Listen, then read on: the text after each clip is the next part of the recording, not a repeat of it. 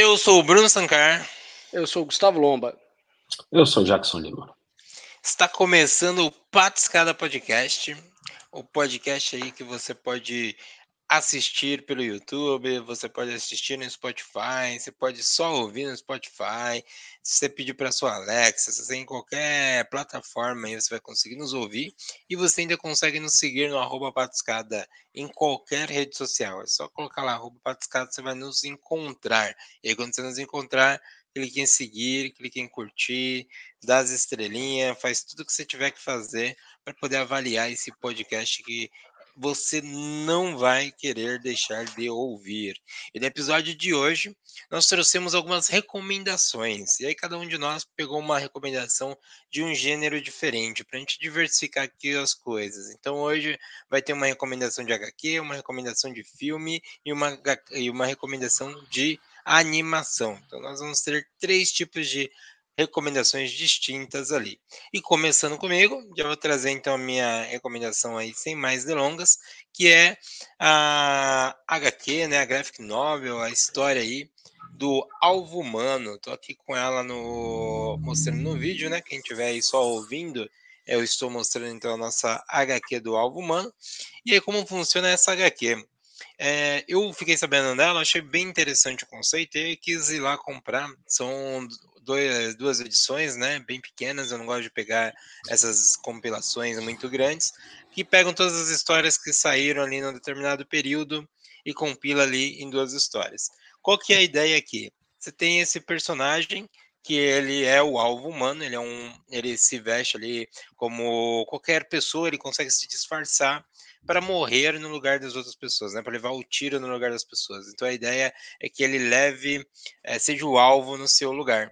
E aí aqui nessa primeiro, uh, na primeira história a gente começa a ver um ele como Lex Luthor e aí ele está no lugar do Lex Luthor, e aí ele leva um tiro, e aí começa a nossa história, né? E aí ele, ele sobrevive, ele consegue pegar o cara que queria matar o Lex Luthor, então ele está é, treinado, ele é especialista em ser esse tipo de alvo, e aí acontece alguma coisa inesperada. Ele é envenenado no processo. E aí ele tem que começar a investigar quem foi que envenenou ele e quem teria queria que ele morresse, né? E aí ele vai tentar ali descobrir, será que alguém tentou envenenar o Lex Luthor e acabou me envenenando? Será que alguém queria me envenenar? Então ele começa toda a história ali em, em, atrás de descobrir isso. Então basicamente a história é essa, né? Esse é, esse é o é o plot da história, quando a gente vai ler o resumo da história, esse é o resumo, então aqui não temos spoilers, esse é como começa a história, e aí depois disso vai o desenvolvimento, e você vai acompanhar nesses poucos dias de vida o que, que ele vai fazer. E aí, será que ele sobrevive? Será que ele não sobrevive? Será que ele pega o vilão ou não?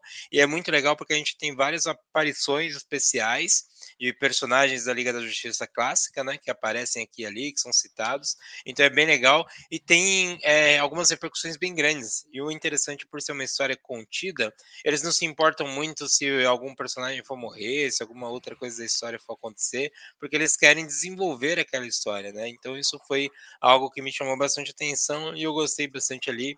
E ele acompanha ali principalmente personagens da Liga da Justiça Internacional, né? Então a gente vai ver vários nomes como suspeitos de ter cometido ali o, a tentativa de assassinato contra o alvo humano. Então fica aí a minha recomendação. Sensacional, Bruno. Já quero ler. Minha recomendação da semana é um filme baseado em fatos reais, que é o Eutônia. Nesse filme, a gente acompanha a Tônia, que é uma patinadora de gelo que ela patina no gelo, né? Ela não é feita de gelo, enfim, vocês entenderam? É... Que ela é uma patinadora olímpica, ou ela almeja pelo menos tornar uma patinadora olímpica. Só que o que acontece? Existe a sua parceira de treino que faz as coisas é, de uma maneira que o júri gosta um pouco mais, porque a personalidade da Tônia, e isso a gente vê no decorrer do filme que mostra a relação dela com outras é, pessoas, sua mãe, o seu marido, é, fizeram dela uma pessoa difícil de lidar. Ela é o que o, o estadunidense chamaria de white trash. É, então ela é aquela branquela meio caipira, bocuda, é, tem arma em casa, briga, bate, e aí isso acaba refletindo no seu jeito de patinar. Que ela é foda, sim. Ela é a primeira mulher que consegue fazer um giro triplo lá. Eles até explicam como é que é feito. Eu não entendi muito bem, mas enfim, ela é a primeira que consegue fazer. Então, parabéns. E, tipo, só que o que acontece? Ela não usa música clássica na apresentação, ela começa a tocar muitos rocks estadunidenses, a, a, a roupa dela é extravagante, acaba não ornando muito, e isso faz com que o júri não goste muito dela. E aí, como fica na, nessa nessa sinuca de bico de tipo uma das duas, ela e a melhor amiga dela, vão ser chamados para a equipe olímpica, e isso também está no, no trailer do, do próprio filme, algo acontece, alguém arma alguma coisa para simplesmente uma pessoa ser paga e arrebentar o joelho da amiga dela. Então, no primeiro momento, putz, que tristeza, oh meu Deus, e aí ela vai para o time olímpico, só que depois começam a se fazer perguntas, pô, mas e aí? E aí começam a vir figuras suspeitas. Tá, será que ela sabia de alguma coisa? Será que o marido dela sabia de alguma coisa? Será que a mãe dela sabia de alguma coisa? Então fica esse clima de, pô, mas quem que fez isso, né? E tudo isso numa roupagem que isso me pegou muito é, de uma maneira positiva, numa forma de mockumentary, né? O documentário escrachado. Ele é tão escrachado que eu diria que o único documentário que eu já assisti que é mais escrachado que o dele é o documentário do Weird Al. Mas aí também a gente tá falando do cara que, né, é o rei das paródias, tinha que fazer a paródia de documentário. Mas esse do Eutônia também tem essa cara de documentário, muito louco, muito legal, várias referências. Tem uma cena dela treinando para entrar em forma de novo com um saco, não lembro do que era, de ração, alguma coisa, correndo pela floresta. Aí, aí tem um momento dela falando com a câmera, né? Ela falou: oh, o Rock fez isso para bater no russo e funcionou. E sai continua correndo. Então, assim, muito legal, muito cheio de bom humor, apesar de uma história bem controversa. Caraca. Quero ver também, achei maneiro. Bom, assisti um, um seriado, foi indicação de um, de um amigo meu, inclusive é o marido da Erika, que trabalha com a gente. E ele falou que Samurai dos Olhos Azuis era muito legal. Eu tinha olhado a cara do negócio e falei, hum, tem cara de ser aqueles animes meio tosco assim, aquela animação meio mais ou menos. Será? Deixa eu dar uma chance pro negócio aqui. No fim, é uma, é uma animação franco-americana é, quem anima realmente são os franceses, né, da Blue Spirit. E, cara, é muito bonito. Tipo, a, a animação em si, esquece a história e tal, é, é muito bonita. Tipo, os caras mandaram muito, muito bem na animação.